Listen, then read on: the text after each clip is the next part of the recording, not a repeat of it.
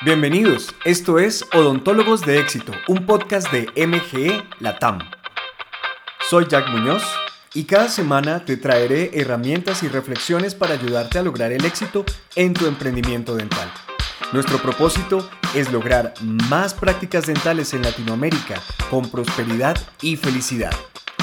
Comenzamos ya.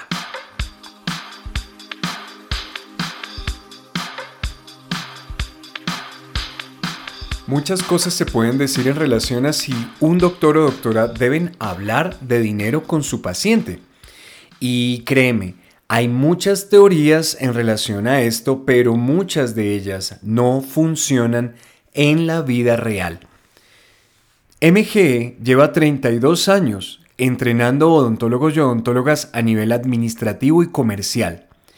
Y hemos pulido, creado, desarrollado, probado y corregido sistemas en todas áreas o en todas las áreas de la administración de una práctica dental.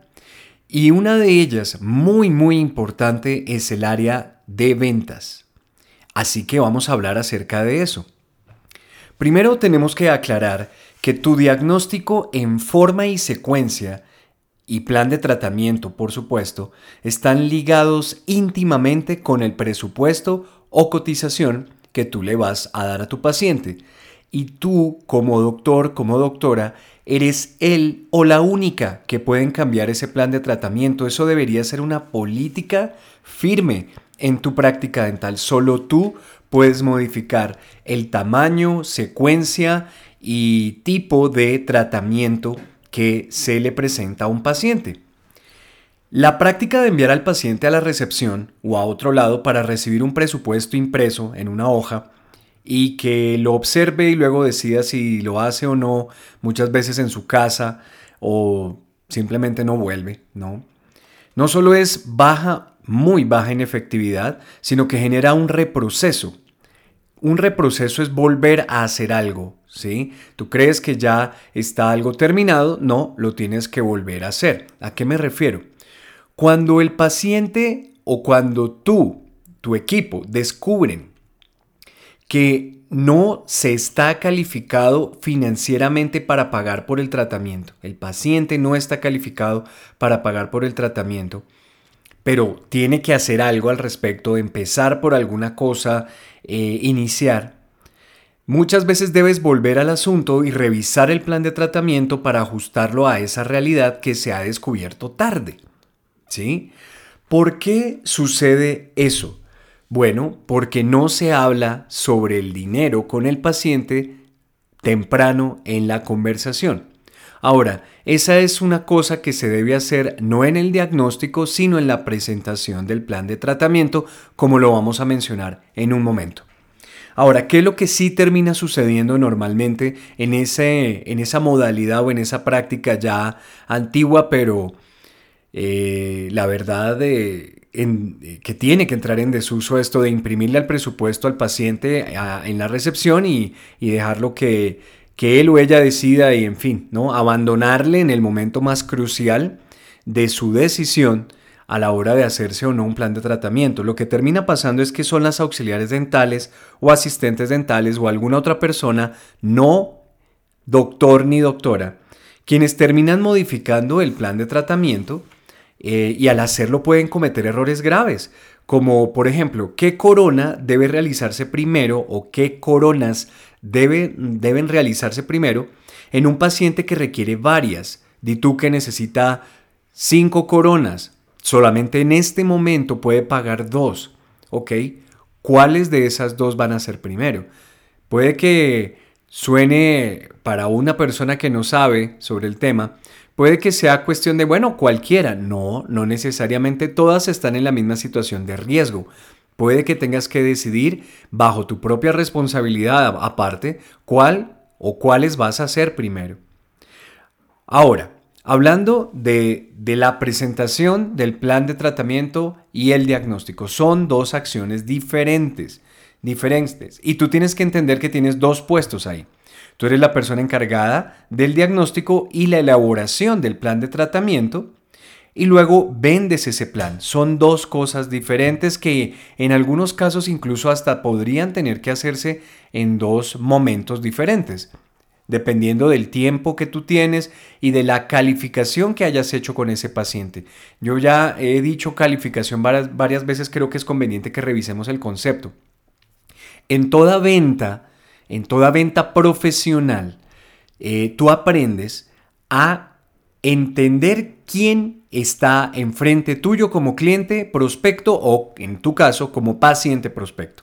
No solamente en términos de si tiene dinero o no tiene dinero, sino su disposición y necesidad en relación con lo que tú le estás vendiendo. ¿Sí? Eh, eh, Tú puedes vender prácticamente cualquier cosa siempre y cuando la persona realmente lo necesite. Si la persona realmente no lo necesita, sería incluso eh, falto de ética tratar de vendérselo. La persona no necesita algo, eh, ni, por, eh, ni por situaciones emocionales, ni por nada del mundo necesita realmente algo, tratar de vendérselo, pues sería, pues no, no estaría correcto, ¿no? Entonces, estamos hablando de ayudarle a una persona a entender, comprender la necesidad en una mayor medida de que tiene de un servicio de salud y ayudarle a ver cómo esto es una prioridad y cómo debería entrar en una de sus prioridades incluso de inversión en este momento. Eso es lo que tú estás tratando de hacer, ¿ok? Eso es lo que estás tratando de hacer en esa venta de plan de tratamiento, explicación de plan de tratamiento o, para decirlo de una manera más sencilla, la consulta. Eso es lo que tú estás haciendo en ese punto, ¿sí ves? Diferente al diagnóstico. En el diagnóstico tú estás eh, tratando de eh, encontrar todos los problemas, dificultades que tiene la persona ahí, ¿no? Pero para poder venderle, tienes que calificar a esta persona. Estás tratando de entender a quién tienes enfrente. Estás tratando de determinar varias cosas. Eh, su disposición, su nivel de disposición a conservar sus dientes. Si esto es importante para la persona. Obviamente ella pudo haber llegado con una idea muy diferente de lo que es real sobre lo que necesita en su boca como tratamiento. La persona puede llegar pensando que necesita un blanqueamiento o, o, no sé, corregir una pequeña cosita que está mal cuando realmente puede tener muchas mal que necesitan atención urgente. Bueno, eh, tú descubres eso en el diagnóstico, lo prepara, preparas la solución a esos problemas como plan de tratamiento y estás calificando a la persona también no solamente la diagnosticas como, como persona clínica, digámosle así, sino también en general eh, su disposición, eh, su capacidad de pago, si tiene independencia en cuanto a tomar este tipo de decisiones sobre inversiones financieras y de salud, etcétera, etcétera. Todas esas preguntas son relevantes. ¿Por qué? Porque a la hora luego de, asignarle tiempo a la consulta o, al, o a la explicación del plan de tratamiento, Va a ser muy triste si tú eh, estás invirtiendo una hora, media hora o el tiempo que hayas asignado para esa consulta para darte cuenta al final que la persona no es quien toma la decisión y que debió haber estado escuchando el plan de tratamiento esa otra persona. Pasa mucho con los menores de edad y en algunos casos con personas de la tercera edad. O que la persona tiene todas sus tarjetas de crédito copadas, eh, básicamente está en bancarrota y que no tiene la posibilidad de pagar todo el plan de tratamiento que tú estás considerando y te va a tocar modificarlo, pero tú ya lo has explicado, le has dicho a la persona, la has entusiasmado con las soluciones que tú le ofreciste y ahora la persona te dice, no, pero pues es que no puedo hacer nada de eso en este momento solo puedo hacer una cosa. Entonces te toca entrar y bueno, entonces vamos a elegir cuál de esas cosas vas a hacer primero cuál es la más urgente y vas a entrar a manejar eso, pero perdiste ya media hora o una hora y bueno, hasta ilusionaste al paciente de muchas formas. Entonces, eh, por eso, por eso es importante eh, que primero que entiendas estos dos, estas dos actividades como diferentes, la parte del diagnóstico y la consulta o explicación del plan de tratamiento, y que calificar al paciente es parte de esto, es parte importante de esto, ¿no? Entonces, Em, ¿Por qué es importante que tú hagas esto? ¿Sí? Aparte de lo que ya te dije, que tú eres la persona que a la larga va a tener que modificar, cambiar, expandir o reducir el plan de tratamiento si se encuentra que la persona no está calificada, pues tú tienes mayores posibilidades de impactar en la persona y, de, y de explicarle y de hacerle entender lo importante de todo esto. Ahora, las personas te van a dar justificaciones por las que por las que no van a querer hacer el plan de tratamiento u objeciones. Bueno, muchas de estas objeciones provienen del miedo, del temor, de experiencias pasadas, de dolor, etcétera, etcétera. A la gente no le gustan las agujas ni las piezas de mano en su boca, los taladros y las fresas y estas cosas. Entonces, eh, tú tienes que saber si esas objeciones son verdaderas, si realmente la persona no tiene dinero o la persona realmente tiene que hablarlo con su pareja o son objeciones que vienen del miedo. Y, es muy importante esto porque tú puedes estar creyendo que una objeción es verdadera y realmente la, la causa o el origen de la objeción es otra y terminas manejando algo que no hay que manejar y pierdes al paciente y el paciente pierde la oportunidad de entrar en un proceso de ayuda que le va a servir para mejorar su salud, para extender su vida, etcétera, etcétera, etcétera. ¿Sí? Entonces, em, básicamente lo que te estoy tratando de decir acá es que deberías empezar a hablar de cuánto va a costar el plan de tratamiento si, si, si el si la consulta va a tardar media hora, por lo menos en los primeros 10 minutos le deberías decir al paciente, bueno, mira, aquí está tu plan de tratamiento. Este plan de tratamiento así completo como te lo voy a presentar y te lo voy a explicar, tiene un valor alrededor de tanto dinero. Eh, tú tomas tus decisiones a nivel financiero, ¿Cómo podrías, eh, qué te parece eso, no? Como empezar a tantear qué está pasando. Si el paciente te dice, no, yo no voy a pagar eso, no puedo pagar eso, y tú todavía no se lo has explicado, puede que tenga razón, puede que tenga una objeción legítima, pero puede que no, puede que ni siquiera entienda qué es lo que tú le estás diciendo. Entonces ahí tienes que averiguar, ok, déjame preguntarte algo. ¿Tú podrías llegar a, a, invertir esto de alguna manera si fuera realmente importante? ¿Si fuera realmente urgente? Y ahí tú puedes observar y, la persona dice, no, pues sí, pero pues es que eh, no sé si esto es muy costoso. Pues de poder puedo, pero quisiera entender por qué es tanto. Claro que sí, eso es lo que te voy a explicar. Y comienzas a explicarle. Pero ya no hay un misterio en la cabeza del paciente, la persona no está eh, todo el tiempo escuchándote, pero al mismo tiempo fuera de comunicación porque está pensando cuánto me va a costar esto, cuánto me va a costar esto. No, yo ya, ya se lo dijiste, ya pusiste ese, ese, eh, tema sobre la mesa y ahora viene todo el punto de hablarle a la persona de la importancia y de todo lo que, todo lo que le quieres hablar, ¿sí? Tú también podrías hacerlo al final, por supuesto, pero tienes que saber que estás corriendo el riesgo de que la persona podría llegar a estar no calificada para pagar eso en este momento de la manera en que se lo estás planteando y vas a tener que volver a hacer el proceso de pensar tu plan de tratamiento, decidir cuál es la secuencia ahora y darle a la persona una opción, no una opción necesariamente quitándole calidad a lo que le estás ofreciendo, pero sí una opción de por dónde va a empezar, una secuencia tal vez diferente que le comience a dar a la persona ayuda y que eh, le permita a la persona ir eh, moviéndose a través del plan de tratamiento paso a paso.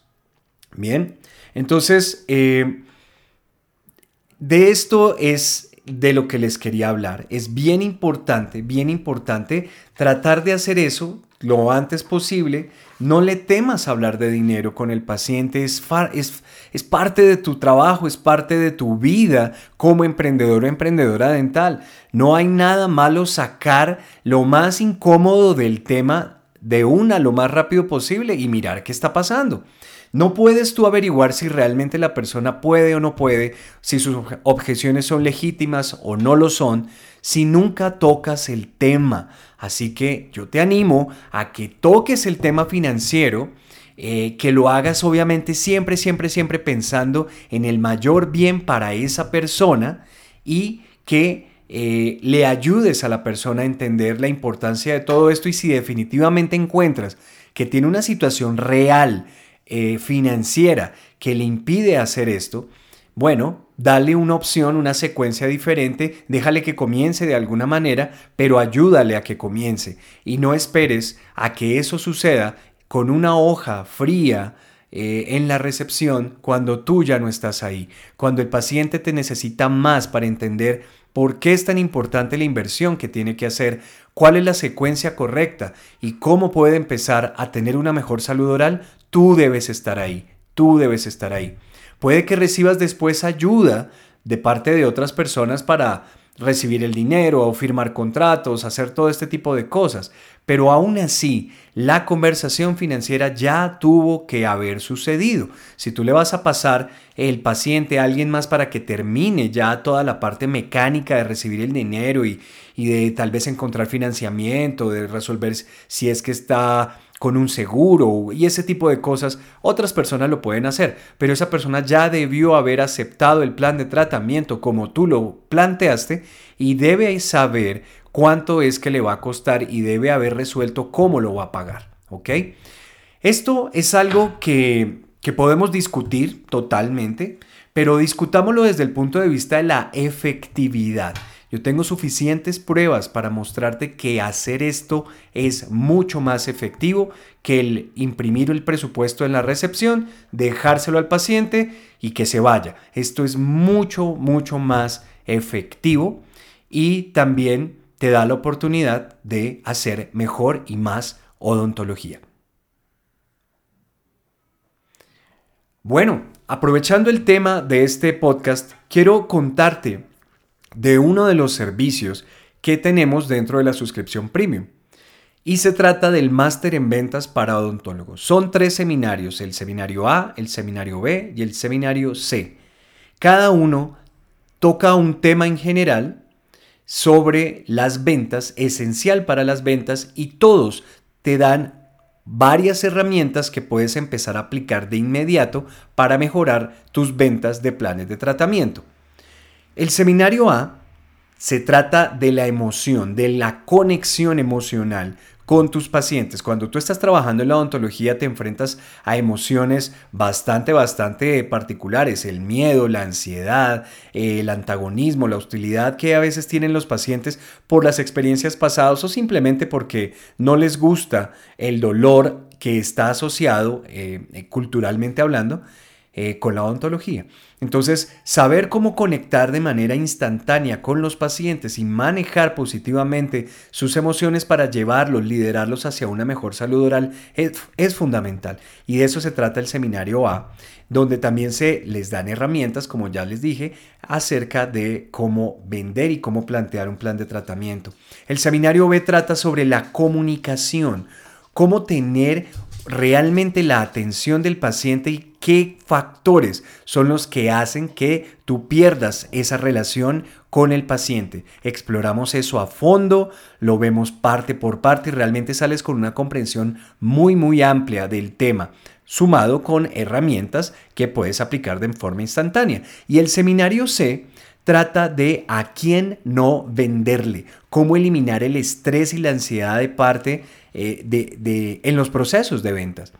Cuando tú comienzas a creer que necesitas a todos los pacientes del mundo, aceptar a todos los pacientes, comienzas a desarrollar una serie de ansiedades y de miedos y de cosas que no deberías tener. Y es muy, muy importante saber cuáles son los factores que hacen que tú sientas como menos deseos de explicar planes de tratamiento, que tú reduzcas tu entusiasmo hacia vender odontología, porque esas cosas no pueden estar. Y también en ese seminario te damos bastantes, bastantes perdón, herramientas para que puedas aplicar de inmediato en tus ventas de planes de tratamiento. Muchas veces se necesita solamente esto para que eleves tus ingresos, cambiar tu punto de vista y armarte de herramientas valiosas y ciertas y probadas para que puedas aprender a vender mejor tus planes de tratamiento.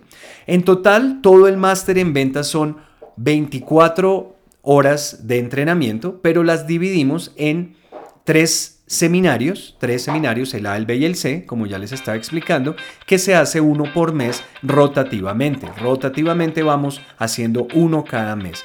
Entonces, eh, se hacen en vivo y en directo, respondemos preguntas, casos, en fin, es una interacción muy, muy bonita. Se hace por streaming y Eh, créanme que es bien, bien valioso y los doctores que lo han hecho, que ya son cientos, reportan unas ganancias de una liberación espectacular de ese momento que a veces es tan álgido, tan difícil que es vender el plan de tratamiento. Entonces, considérenlo, considérenlo unirse a la suscripción premium. Estamos para servirles. Somos MG Latam, la empresa líder en entrenamiento administrativo y comercial para odontólogos.